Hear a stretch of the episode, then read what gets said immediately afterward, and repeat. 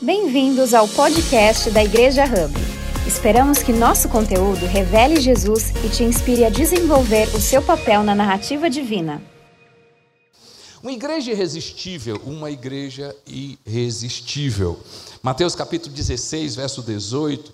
E quando eu leio esse texto, me alegra muito o coração, porque Jesus, assim, começa uh, uh, Mateus 16, o contexto, depois vocês dão uma lida, uh, vale a pena ler esse capítulo, porque é a primeira vez, é a primeira vez que a gente vê a palavra igreja aparecendo.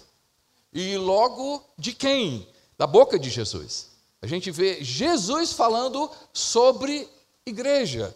E me alegra quando ele diz assim: Eu edificarei ah, nas nossas. É? O, o, texto, ele diz assim: Eu edificarei, edificarei a minha igreja e as portas do inferno não poderão vencê-las. Eu edificarei a minha igreja, as portas do inferno não poderão vencê-las. Eu, eu, acredito que momentos que, ah, como esse, que a gente tem eh, aqui, nós estamos vivendo, vão marcar. Nós vamos estar eh, alguns anos, daqui para frente, eh, olhando o dia 12 de fevereiro e dizer assim: Poxa vida, esse dia marcou, marcou a nossa vida. Ah, eu e a Neném estamos aqui para conversar com vocês e mostrar aquilo que a gente entende como igreja. É verdade, o Lucas falou algo que a nossa família a gente ama. Ah, eu, Neném, a gente vem de nossos avós, eh, eles foram seguidores de Jesus.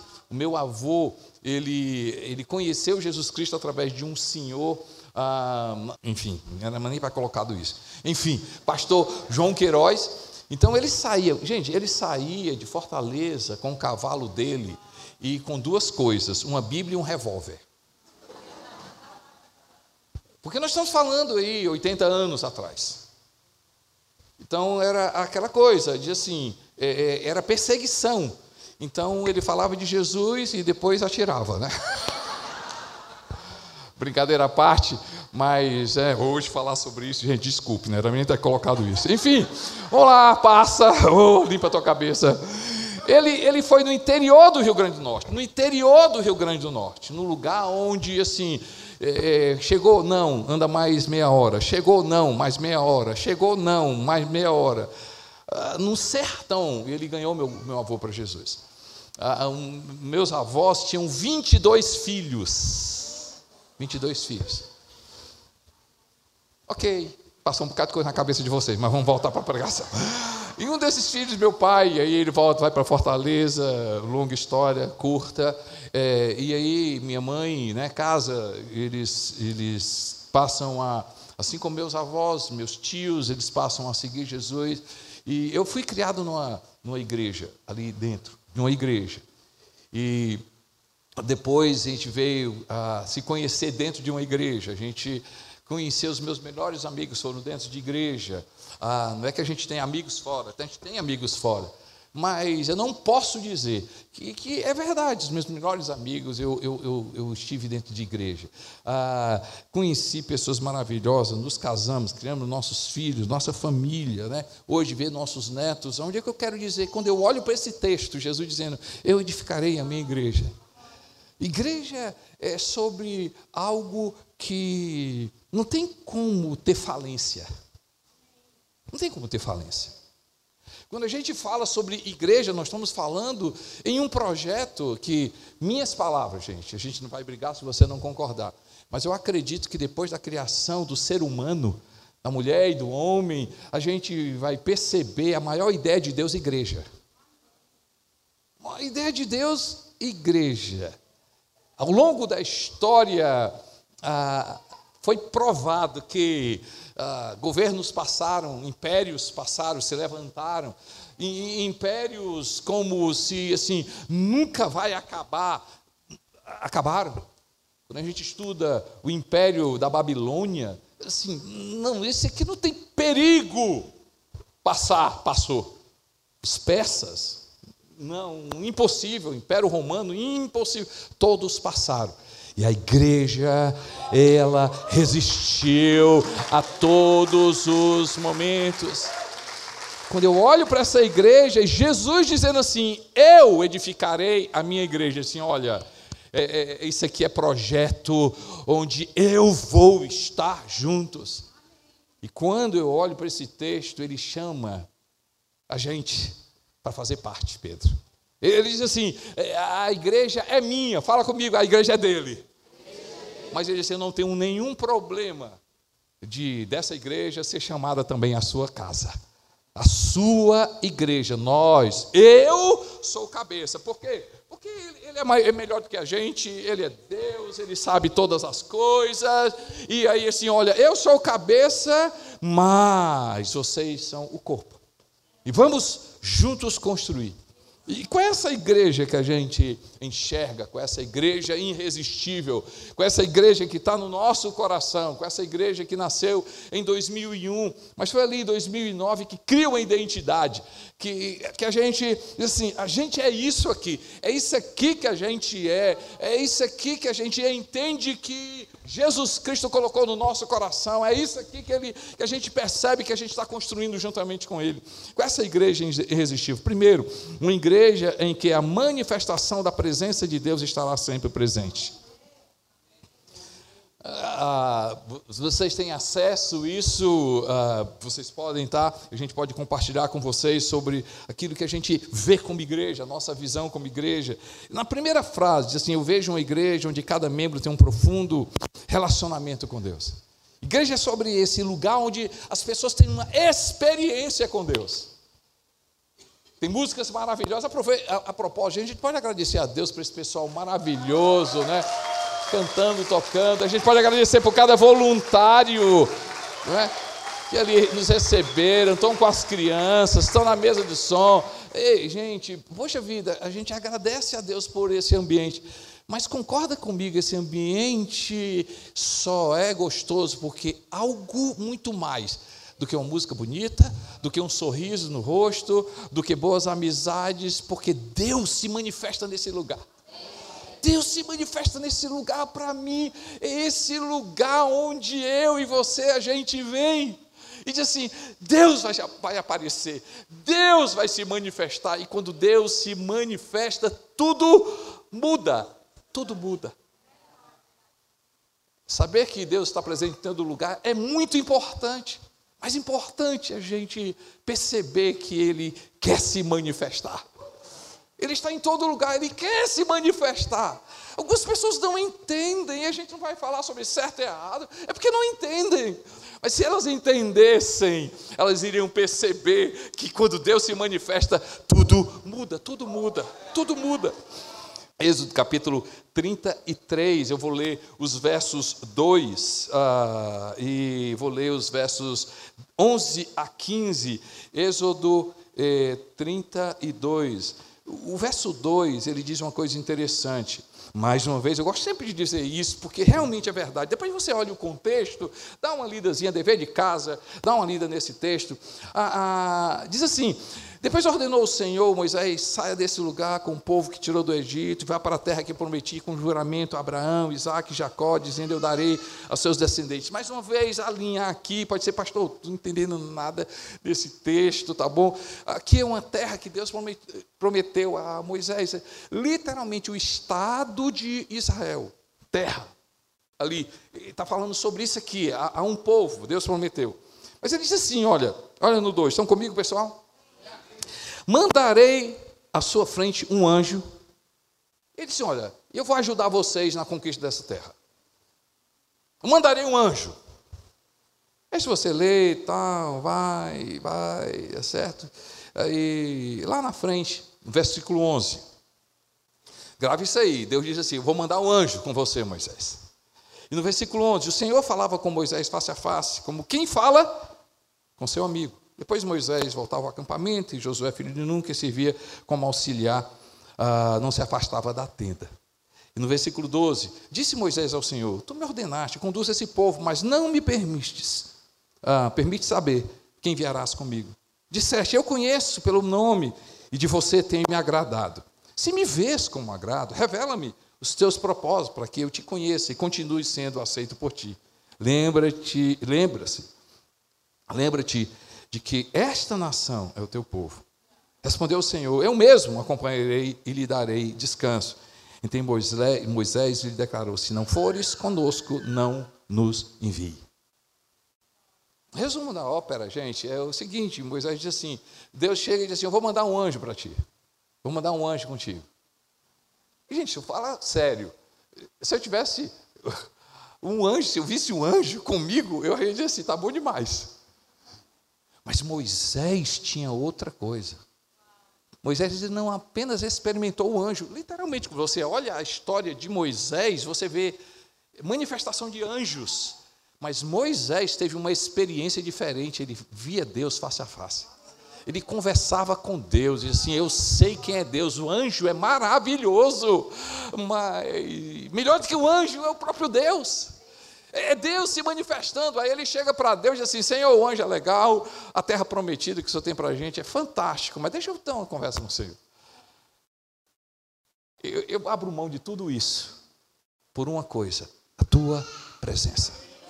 A tua presença, a tua presença, a tua presença. Gente, já pensou se nós aqui, nós, nós, a gente desejar, dizer assim, Deus, é legal o som, é legal o sorriso, é legal esse ambiente, é legal as amizades que a gente constrói aqui, mas Senhor meu Deus, é a tua presença, é a tua presença, a tua presença manifesta, é isso que a gente precisa, gente. Glória a Deus pela intelectualidade, glória a Deus pelos cursos que a gente tem, glória a Deus pelos terapeutas, glória a Deus pelos amigos, glória a Deus pela ciência. Mas tem coisa que é só Deus que faz, é só Deus que faz na minha vida, é só Deus que faz na sua casa, é só Deus que faz na minha. É só Deus que faz. Eu vejo a igreja onde cada membro tem um profundo relacionamento com Deus, essa experiência com Deus, uma igreja irresistível, esse lugar onde a gente vem por causa da presença manifesta de Deus, uma experiência com Deus e a gente não tem problema nenhum. E você com essa experiência de Deus, cara, eu senti um negócio legal, algo na minha cabeça, algo que mudou em mim, uma energia, uma, é, a gente não tem problema nenhum com a definição que você tem. Mas a gente sabe que esse negócio, essa aura, esse fogo, esse negócio, essa transformação eu vou usar a palavra, essa transformação só existe através da experiência com Deus. Uma igreja irresistível, essa igreja, Deus estará sempre presente. Uma igreja irresistível, essa igreja centrada em Jesus. Centrada em Jesus. Voltando novamente, Mateus capítulo 16, 18, diz assim: Eu edificarei a minha igreja, as portas do inferno não prevalecerão contra ela. Jesus, é sobre Jesus. Efésios capítulo 1, versos 22 a 23. Deus colocou todas as coisas. Estão comigo, pessoal?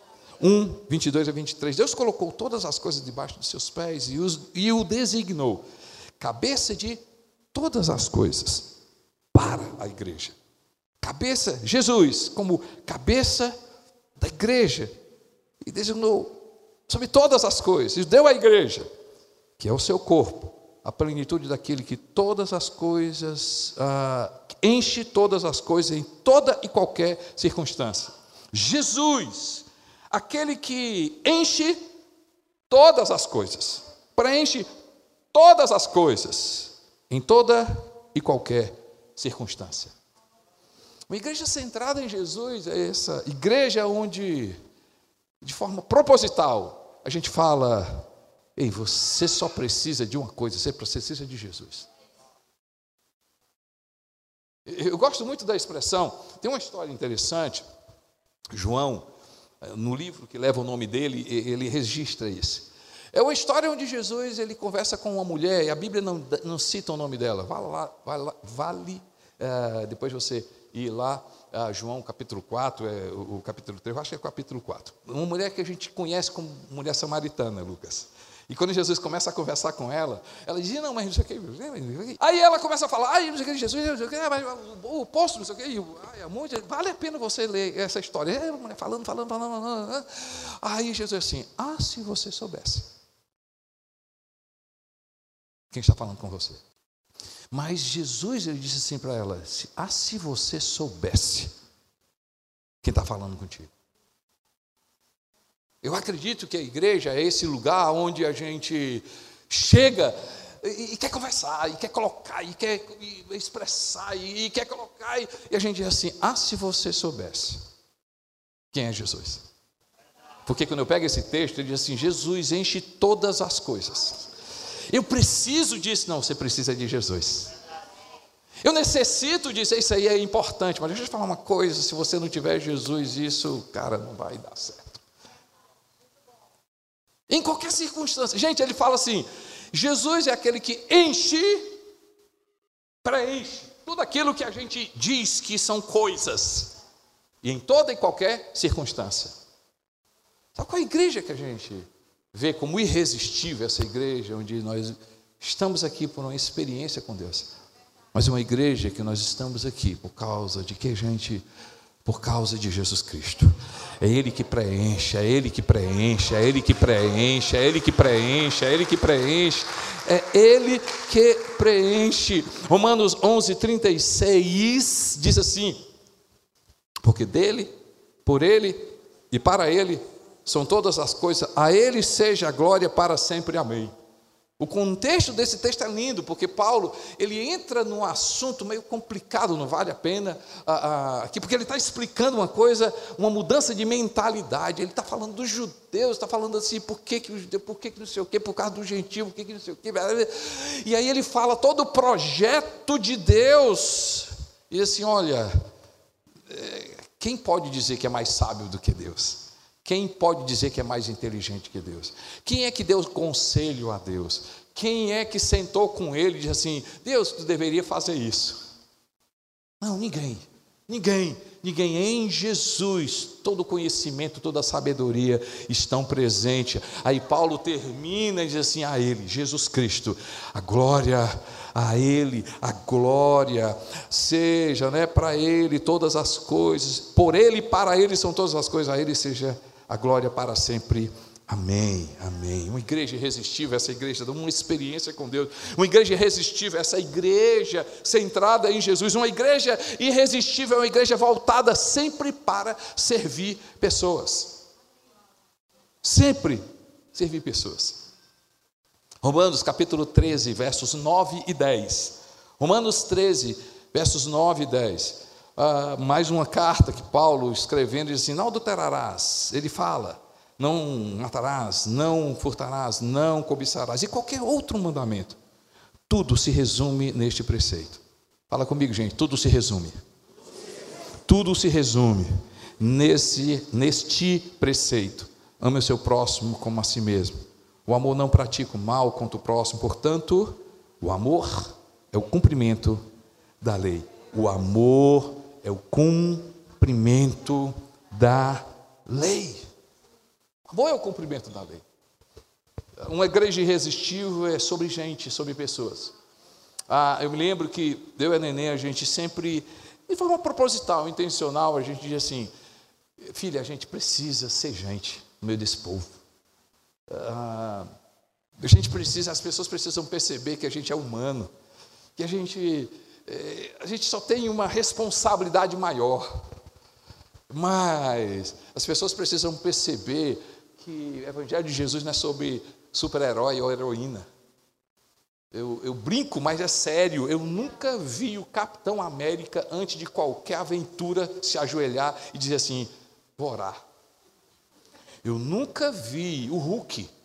E assim, antes de se até se ele fosse buscar Deus, ele não ia se irritar. Né, Assim, eu nunca vi, gente, eu vi o, Zorro, o Zorro mais humano de todos os heróis. Eu nunca vi o Zorro, entendeu? Eu disse assim, se ajoelhar e disse assim, eu vou orar antes, vai que, né?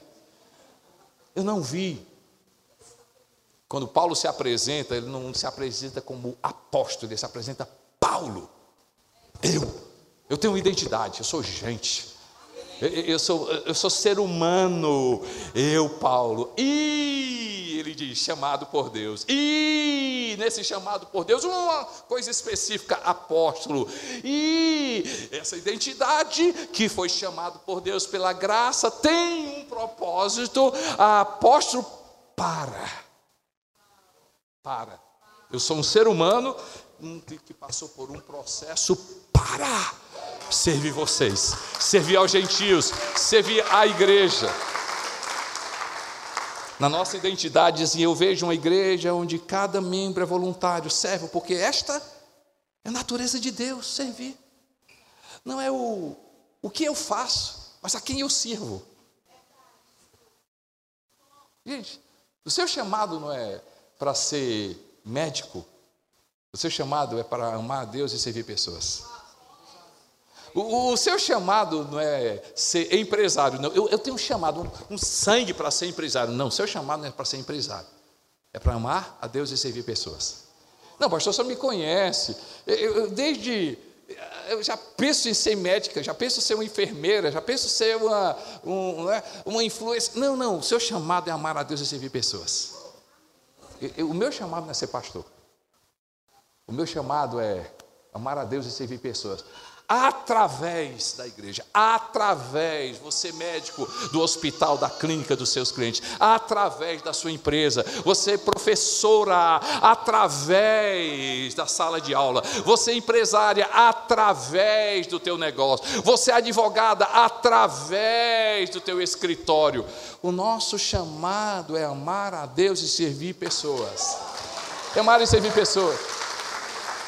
Porque se o nosso chamado for ser voluntário numa igreja, vai acontecer só no domingo. No domingo eu sirvo. E depois do domingo? Não. No meu chamado é amar a Deus e servir pessoas. No domingo, na segunda-feira, na terça-feira, em casa, no trânsito, no trabalho é, é, é, o Júnior, depois de uma reunião ali, depois de uma reunião, ele fazia a seguinte pergunta. Porque a reunião desenvolveu, acabou, e depois ele fazia a pergunta: Senhor, como é que eu sirvo essa pessoa? Eu, eu estou aqui no meio, meio de vida, e meio de vida não tem problema nenhum. Meio de vida paga conta, compra né, roupa, ah, compra carro. O meio de vida não tem problema nenhum, mas o nosso problema é, e eu vou repetir: o problema é quando o meio de vida passa a ser a vida. Porque se tiver algum problema no meio de vida, eu não tenho mais vida. O meu meio de vida é importante, mas a minha missão de vida, amar a Deus e servir pessoas. A minha missão de vida é amar a Deus e servir pessoa. Amar a Deus e servir pessoas. E aí, quando eu descubro, né, eu faço a seguinte pergunta: gente, já pensou se todos nós aqui, todos nós, a gente sempre fizer essa pergunta: Senhor, como é que eu posso servir essa pessoa? Ele é meu cliente, ele está pagando, mas eu, eu, eu, eu, eu ali no meio de vida, estar na minha missão de vida, como é que eu posso servir essa pessoa? Como eu posso servir essa pessoa? Como é que eu posso servir no trânsito? Como é que eu posso servir aqui em casa? Como é que eu posso servir aqui na igreja? Como é que eu posso servir na faculdade? Como é que eu posso servir no emprego? Como é que eu posso servir nesse curso? Como é que eu posso servir? Uma igreja irresistível é essa igreja onde não é aquilo que a gente faz, é quem a gente serve. É quem a gente serve, é quem a gente serve. A, a, a, a o, a, é? Amilca. O Amilca não foi chamado para tocar, ele não to, toca teclado, ele serve pessoas. O Pedro não é cantor, ele serve pessoas. Ei, gente, eu não prego, eu sirvo pessoas. Porque essa é a natureza de Deus. Essa é a natureza de Deus. Vale a pena você ler o meu livro chamado A Cultura do Voluntariado, a mais servir a cultura do voluntariado. Vocês vão ter a conhecer mais o nosso coração. Mas uma igreja irresistível também é uma igreja, na maioria, crianças e jovens, como sinal da vitalidade de Deus. 1 João capítulo 2, verso 14, diz assim: Jovens, eu escrevi a vocês, porque são fortes e em vocês a palavra de Deus permanece e vocês venceram o maligno. A nossa igreja é, é o lugar, um espaço para todas as gerações. É verdade. Todas as gerações. A gente quer alcançar todas as gerações. Todas as pessoas, solteiro, casado, viúvo, divorciado, é, é, é, o que, é, todas as pessoas, 60, 80 anos, 120 anos, crianças. Porém, porém, nós temos uma paixão pela nova, pela próxima geração. A gente acredita que existe algo que Deus. E por favor, gente, não é sobre certo e errado, é uma visão. Uma visão de Deus. Nós acreditamos nesse lugar onde jovens, adolescentes são fortes, não são problemas. Não, vocês não ouviram, vou repetir novamente. Nós não somos uma igreja onde o adolescente é um problema. E aí, assim, eles são problemas, eles são rebeldes, então a gente tem que botar uma pessoa muito experiente para cuidar delas. Por favor, não é sobre certo e errado, é uma visão que a gente entende. Mas a gente acredita que jovens são fortes. Jovens são fortes. A, a palavra de Deus permanece neles. E, e, eles venceram o maligno. O que a gente precisa fazer, gente, é, é entender a linguagem deles, é, é saber comunicar com esses caras, saber comunicar com eles. Ah, eu e a Nenê, a gente vai para acampamentos e, e, e de, a gente tem ah, no, meio, no período de julho a agosto Gente, um absurdo de gente. É um mar de gente, adolescente, é um negócio. E, assim, eu estou falando, é porque o pastor às vezes exagera, mentindo, mente não, mas Ju, Lucas, durante julho e agosto, o quê? 5 mil pessoas dentro de um acampamento, se você for, for colocar? Júlia? Todos os acampamentos? Gente, é muita gente. E nós vamos, quando nós temos agenda, a gente vai para lá, Angélica. Eu e a Nenê. Passar lá dois dias, três dias com ele. Para quê, gente? Para estar lá com eles. Ah, vai pregar? Não. Não, não precisa. Mas a gente quer o quê? Ouvir, quer entender como é a linguagem deles, como é que eles são, como é que eles comunicam, como é que eles o que é que eles pensam, o, qual é o coração deles. Sinceramente, não é propaganda enganosa, não. Não é para pegar você, que é adolescente, jovem que está aqui. Não, a gente acredita que vocês são fortes. A gente acredita que a palavra de Deus está em vocês. A gente acredita e aí, quando você tem uma igreja forte, da próxima geração, você vai ter uma igreja forte da geração seguinte, porque essa geração seguinte ela vai chegar para essa geração e dizer o seguinte, cara, olha, eu não consigo mais virar à noite, eu não consigo mais isso aqui, eu não consigo mais, mas a gente tem esse projeto. Você pode, vamos juntos, esse aqui dá força, esse aqui dá experiência. Mas tem uma outra geração depois da minha geração, essa geração que eu investi, eu coloquei, eu deixei um legado, e essa geração vai chegar para essa e dizer muito obrigado pelo legado que vocês disseram, mas a gente precisa aprender com vocês. E essa geração vai chegar para essa geração, e crianças, e vai dizer o seguinte: ei, vem cá, vamos construir uma igreja que tem long term, uma geração que tem uma jornada. É, é, vocês, e depois daqui a gente vai estar saindo, mas a gente já serviu vocês e vocês vão estar entrando. A gente vai passar para essa geração, a gente vai passar para essa geração. Essa geração vai cumprir sua missão de, de vida, mas essa igreja onde nós temos várias gerações. Porém, a gente vê uma igreja, na maioria, crianças e jovens, como sinal de vitalidade de Deus. E dentro dessa visão, a gente começou a, a partir do, do ano passado com crianças com necessidades especiais. A gente tem conversado com todos os nossos campos, e a gente receber, e nós vamos ver nos nossos, a propósito, tem uma, uma proposta para vocês passarem aí, um, pelo menos dois dias da Páscoa com a gente lá para ver os nossos espetáculos de Natal, ali em Fortaleza. Né? Páscoa. Enfim, vamos para cá, voltar para cá. Eu, eu sonho ver, nós vamos ver pessoas, crianças com síndrome do Down, autistas, pessoas com necessidades especiais, participando dos nossos cultos, dos nossos espetáculos, tendo espaço. Nós temos um testemunho, vale a pena depois você conferir no, no canal do YouTube, a, da CC Videira, uma família que ela não conseguia assistir culto, não assistia culto, porque a criança, a, autista, então, eh, quem tem, sabe, você conhece ou tem algum filho, você sabe, sabe da luta. E ela não assistia culto, não assistia culto. E hoje nós temos nosso espaço ali. E da primeira vez que ela e o esposo sentaram num, num banco como vocês, pode ser que, assim, não, isso é normal. Não, você, você não tem ideia. Estou falando com você, mãe, que tem isso, que tem essa criança. Você não tem ideia. E ela ali, emocionada, disse que a primeira vez que assistiu um culto, ela ficou olhando para o celular, olhando se ia chamar a criança. Ela disse que o primeiro culto ela não assistiu, porque ela não era normal para ela. Ela disse assim: Eu estou sentada aqui, louvor outro dia e vão chamar, vão me chamar. Meu filho está quebrando tudo, meu filho está dando trabalho. Ela disse: Ai meu Deus, ai, ela, ela disse: No primeiro culto ela não assistiu. E quando terminou o culto todo, ela disse assim: Meu Deus, eu tenho um espaço onde as pessoas pensam em mim. Eu tenho um espaço onde as pessoas investem.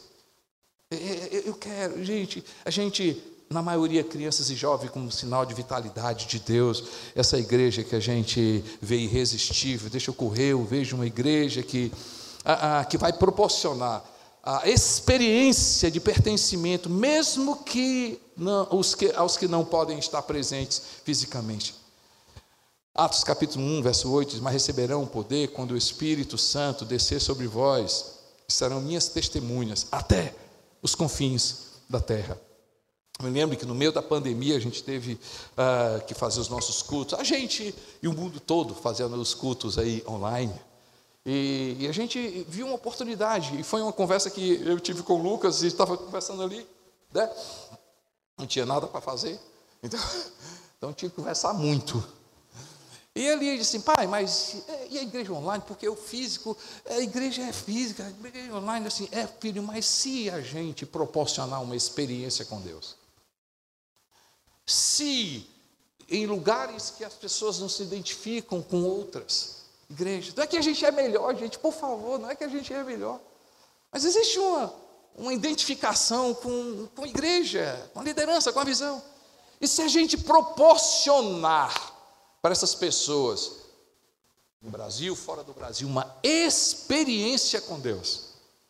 E aí a gente usa na nossa igreja, no nosso campus online, a gente diz que o virtual é real. O virtual é real. A gente tem proporcionado grupo de crescimento, a gente tem proporcionado pastores que, que oram para essas pessoas, a gente tem proporcionado curso para essas pessoas, a gente tem gente espalhada no Brasil, gente em países da Europa, pessoas que no domingo dizem assim: essa igreja é minha, eu, eu pertenço a essa igreja, eles cuidam de mim. A gente vê também uma igreja irresistível, essa igreja que valoriza o presencial, lógico valoriza o presencial, mas dá oportunidade para as pessoas também, em lugar de dizer assim, eu pertenço a uma igreja, eu estou em uma igreja, eu tenho amigos, eu tenho pastores, eu, eu, eu, tenho também. Vale a pena gente, ah, eu acredito que sim, vale a pena gente ir até os confins do mundo. Você pode dar glória a Deus por isso, amém, gente? Ah, deixa eu avançar, uma igreja irresistível, a igreja que sempre vai ser um meio de transformação da sociedade, sempre vai ser um meio de transformação da sociedade. A gente acredita que a cultura do reino de Deus é a base da transformação da sociedade. A cultura da generosidade, a cultura do amor, a cultura do perdão, a cultura da justiça, a cultura do relacionamento. A cultura do relacionamento a, a cultura da. Né? Todos os princípios e valores em uma sociedade onde, me permita usar essa palavra, é relativo. É, não, é relativo. É verdade é relativo, depende. Depende. A, a gente crê é, que a, a palavra de Deus ela contém verdades incríveis. A gente crê que a palavra de Deus contém é, tesouros incríveis de Deus. A gente acredita que a palavra de Deus tem histórias maravilhosas, nos inspiram a transformar uma sociedade. Transformação de sociedade, a nossa definição é transformação do ser humano. a gente acredita que todo ser humano pode sim ser transformado por Deus.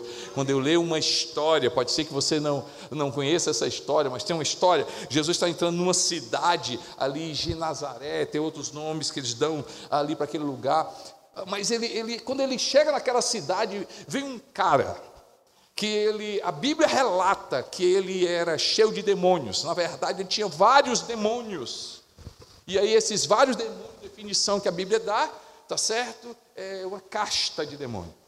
E ele chega, vive, o cara, ele noite e dia, a Bíblia fala, declara de forma bem específica, ele passava noites e dias nu, se rasgava a, a palavra de Deus entra em detalhes que tentaram colocar correntes nesse cara, ele quebrava. Prender essa pessoa em cadeias, ele, ele, ele, ele não, não conseguia, ninguém conseguia. Mas o texto fala, porque ninguém suficientemente forte tinha falado com ele. Não, vocês não entenderam, não porque ninguém suficientemente forte tinha conversado com ele. Quando chega Jesus, tudo muda. Resumindo essa história, vale a pena, é uma história linda, cara, é uma história linda. A Bíblia diz que a cidade, gente, quando a cidade ouviu dizer, não, esse cara não tem, esse, essa pessoa não tem jeito, essa pessoa não tem jeito, essa vida desse cara não tem problema, não tem perigo. O jeito que ele, ei, o estigma, o que a sociedade colocou para aquele cara, não tem jeito. Jesus transformou. E a Bíblia diz que esse cara que vivia nu, preso, se rasgando, não sei o que, tal, tudinho.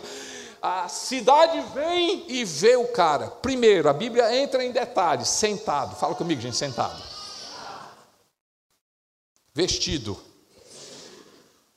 E a Bíblia diz que é em perfeito juízo. Dá uma mensagem. O cara estava sentado. Domínio próprio, controle ele estava vestido, dignidade, juízo.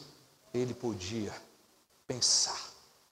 Ele não era fruto de um demônio.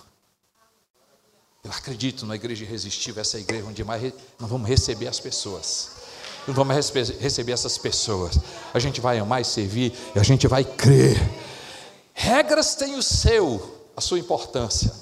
Mas, gente, nós não acreditamos no poder das regras, a gente acredita no poder do Espírito Santo, que pode transformar uma pessoa, que pode transformar uma pessoa.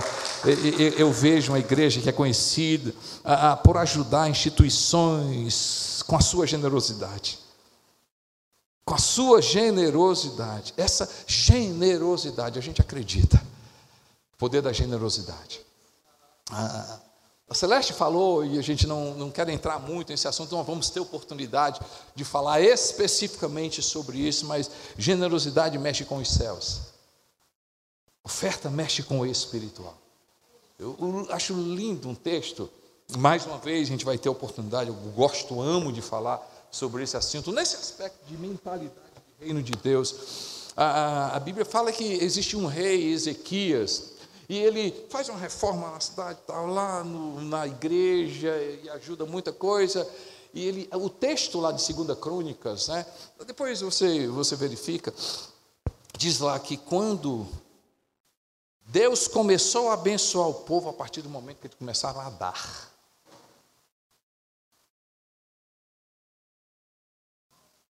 Não é o, o que a igreja faz com aquilo que você dá mas é o que Deus faz quando você começa a dar. Mas também o que a igreja, para a gente, definição de relevância, essa igreja que dá muito mais para a sociedade do que dela recebe. A gente estava conversando, eu, Neném e Lucas, a gente reconhece que a gente tem muito para fazer. A gente tem muito a fazer. E aqui lá a gente para, a gente tem que ter necessidade de comprar isso aqui todo dia. Você imagina oito campos em quatro estados, a gente está entrando no quinto estado, tem investimento de gente, de viagem, um bocado de coisa. Às vezes a gente se perde e diz assim, não, a gente tem que investir, tem que comprar isso aqui. Mas a gente diz assim, cara, mas espera aí. É, eu acredito que Deus diz assim, ei gente, esse negócio de orçamento, comprações, é, isso é coisa de vocês. Eu, eu, meu negócio é pessoa, é gente. É sobre pessoa. Ele não diz que é errado, ele não fala que é errado, não. Porque senão ele tira, o Salomão diz assim, não, não faz esse tempo desse jeito, não. Precisa esse exagero, não, Salomão. Não, não tem problema nenhum com estrutura, contanto que o nosso coração seja sobre gente. Nossa generosidade seja como gente. A gente vai ter cadeira, a gente vai ter som, a gente vai ter eh, estruturas maravilhosas, mas se não for sobre gente, a igreja precisa entender essa generosidade sobre pessoas. Nesse momento, domingo, nós estamos em seis presídios, mais de mil presos escutam a palavra de Deus. Tem uma sala com quase 100 policiais penais participando de culto. O ano passado, a gente batizou quase 300 presos. Ei, gente, essa igreja, o Instituto Vida Videira